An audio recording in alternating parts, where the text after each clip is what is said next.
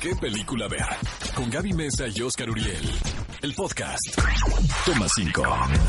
Top 5 de películas que no te puedes perder.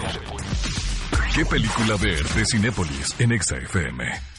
Amigos, bienvenidos al Toma 5 de esta semana. A propósito del estreno de Sonic, tenemos cinco películas basadas en videojuegos que por supuesto pueden encontrar en Cinepolis Click. Qué mejor plan, amigos, que hoy en la tarde, en la comodidad de su hogar, pongan alguna el de estas roto, con el corazón porque roto, porque sabemos que Forever Alone, Forever Alone. ¿no? Sabemos que están completamente solos. Igual que nosotros, completamente solos. Bueno, para que se animen. Tomb Raider. Me refiero a la versión de Alicia Vikander, no la de Angelina Jolie, que no nos gustó tanto. No, no, no. Eh, nos gusta la de Vikander porque siento que es una traslación en lo que cabe, amigos, porque finalmente es una película basada en una línea de un videojuego, pues es más terrenal. Es una chica que vive en Londres, pero la chica realmente tiene un espíritu indómito, ella quiere ser, eh, ¿no? Ella quiere... Aventura. Aventurera y todo, y se, se da la oportunidad de encontrar a su padre. Exacto. Entonces ella emprende esta aventura. Es ahora sí que puro divertimento, no vayan buscando otra cosa. Es una película que creo sostiene muy bien a Alicia Vikander como protagonista. Si había alguna duda, pues no. Y ojalá que haya una secuela pronto de Tomb Raider. También pueden encontrar en Cinepolis Click la película de Detective Pikachu, porque si muchos no sabían, la película no está basada en la animación o las caricaturas de Pikachu, de Pokémon, vaya, sino en un videojuego de Detective Pikachu. Lo que me gusta mucho de esta cinta, además de cómo lograron crear todo el ambiente con los diferentes Pokémones, donde los efectos especiales lucen bastante bien y las criaturas son adorables, es que no solamente sigue esta línea de capturar al Pokémon, los enfrentamientos y demás, sino que es más una película clásica de detectives. Tiene esta estructura como de cine negro, pero eh, más contemporáneo, ¿no? Como un neo-noir. De tal forma que la investigación que se está llevando a cabo, que en este caso es encontrar qué pasó con el papá del protagonista, pues es muy efectiva y realmente seguimos muy bien el hilo eh, de la mano de un Pikachu que es muy sarcástico porque como saben le da voz Ryan Reynolds en Estados Unidos, así que es una combinación perfecta de ternura, de intriga y de muchísima diversión. Ya lo he mencionado anteriormente, pero creo que La Roca, Dwayne Johnson ya es como su propio universo cinematográfico, ¿no? Si tú exacto. dices voy a ir a ver una película de La Roca, entiendes perfectamente a qué te refieres. Una película tal vez con una historia ligera, divertida, pero que tiene el propósito, pues, de, de pasarla bien, ¿no? Y yo me sorprendí mucho con este título llamado Rampage, Devastación, basado en un videojuego por allá de la década de los 80, que nada más son tres monos gigantes destruyendo la ciudad. Y me pregunté, ¿qué- ¿cómo pueden hacer de esto una historia divertida? Pues lo consiguen. Las escenas de acción están tan bien hechas que es bien divertido ver a un simio gigante destruyendo la ciudad, eh, colaborando por supuesto con Dwayne Johnson en esta aventura. Es una película que si de verdad tienen el corazón roto, la van a pasar muy bien, tiene chistes muy buenos y para mí es un ejemplo de cómo sí se puede llevar una premisa muy básica en una historia con más desarrollo. El Rey de Persia de Mike Newell es otro título que también pueden encontrar en Cinepolis Click, amigos.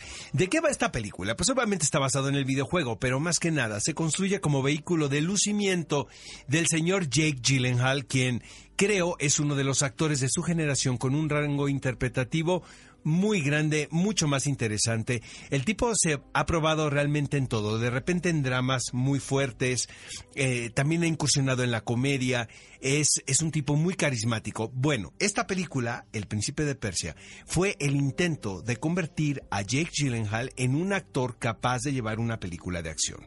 Véanla ustedes y ustedes juzguen. Realmente... La línea argumental pues es, es un tanto eh, débil, digamos, porque eh, se centra mucho más en la experiencia como si fuese un videojuego. videojuego. ¿Qué hay que hacer aquí? Hay que evitar que se retroceda el tiempo. O sea, imagínense qué bizarra está la historia. Pero bueno, Jake Gyllenhaal y Gemma Atherton, a quien yo adoro, la verdad, y me parece una actriz, es una actriz inglesa muy, muy, muy virtuosa.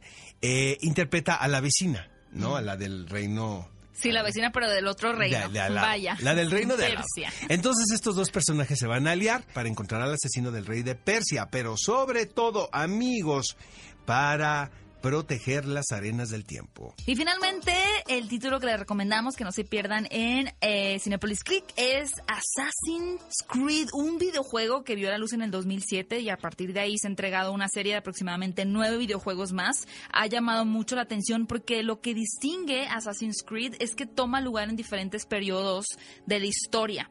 Hay uno, por ejemplo, con Leonardo da Vinci, tenemos esta que sucede en la Inquisición y hay muchos elementos que favorecen a la trama y a los personajes. En esta película, interpretada por el mismísimo eh, Michael Fassbender, quien de hecho pues es pareja de Alicia Vikander, digamos que los dos están en este top de videojuegos, pues es un personaje al que le quieren extraer ciertas memorias para descubrir cosas que sucedieron durante la Inquisición. Eh, lo acompaña también Marion Cotillard, que creo que es una actriz francesa excepcional en esta aventura. Y para mí lo más valioso que tiene la historia eh, son las escenas de acción, porque toma diferentes escenarios. Eh, yo tuve la oportunidad de ir, por ejemplo, a Sevilla, donde se filmó una de estas escenas buscando recrear el videojuego, y pues es, muy disfrutable ver cómo la historia es un ir y venir entre épocas, ¿no? Entonces, eh, también vino Michael Fassbender a México a promocionar la película. Tuvo una crítica dividida, hay personas que les encantó, hay personas que no tanto, pero pues como dice Oscar, juzguen por ustedes mismos y vean la adaptación, la primera adaptación de Assassin's Creed. Es que luego es muy difícil complacer al público, Gaby, porque finalmente este tipo de películas pues ya tienen un fanbase a partir del videojuego. Entonces, los realizadores y los productores de las películas se ven en la encrucijada de... ¿A quién complacer? Exactamente. O sea, qué tan fiel tienes que ser al videojuego y qué tan original dentro de una película. Ahora, si son fans del videojuego, si tienen algunas frases eh, icónicas como trabajamos en las sombras para servir a la luz. Entonces, si les gusta esto, lo reconocieron, pues chequen Assassin's Creed a ver qué les parece esta adaptación. Amigos, eso fue el toma 5 de esta semana. Ve a Cinépolis y utiliza el hashtag qué película ver. Escúchanos en vivo todos los sábados a las 10 de la mañana en ExaFM 104.9.